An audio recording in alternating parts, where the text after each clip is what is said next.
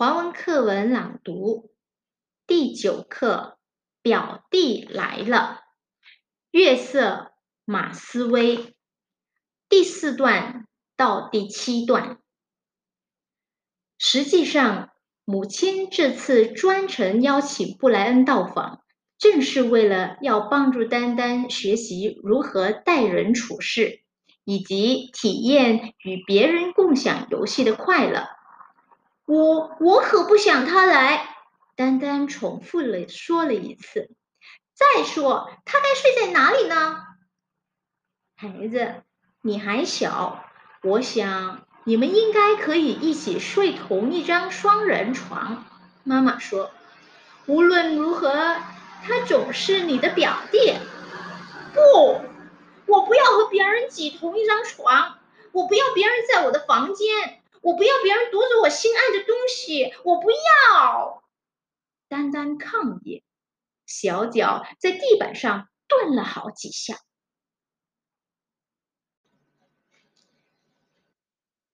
四年级华文课文第九课：表弟来了。约瑟马斯威，第九段至第十二段。一个星期后。布莱恩和他的母亲来了。布莱恩对丹丹懂得用筷子夹菜感到很新奇，嚷嚷要表哥教他。丹丹不好意思拒绝，勉强夹了马来风光作为示范。饭后，丹丹趁妈妈领姨妈上楼放行李，就对布莱恩说：“你要你想要进我的房间，就要非常当心我的东西。”没有得到我的许可，你绝对不可以随便动我任何一样东西。记住啊！我我绝不会碰的，你放心。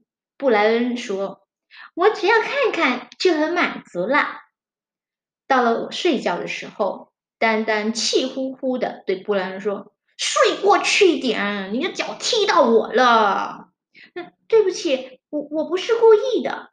布莱恩道歉。布莱恩尽可能的与蛋蛋分开的远远的躺着。布莱恩睡在床的一边，丹丹睡在另一边，两人安静了一会儿。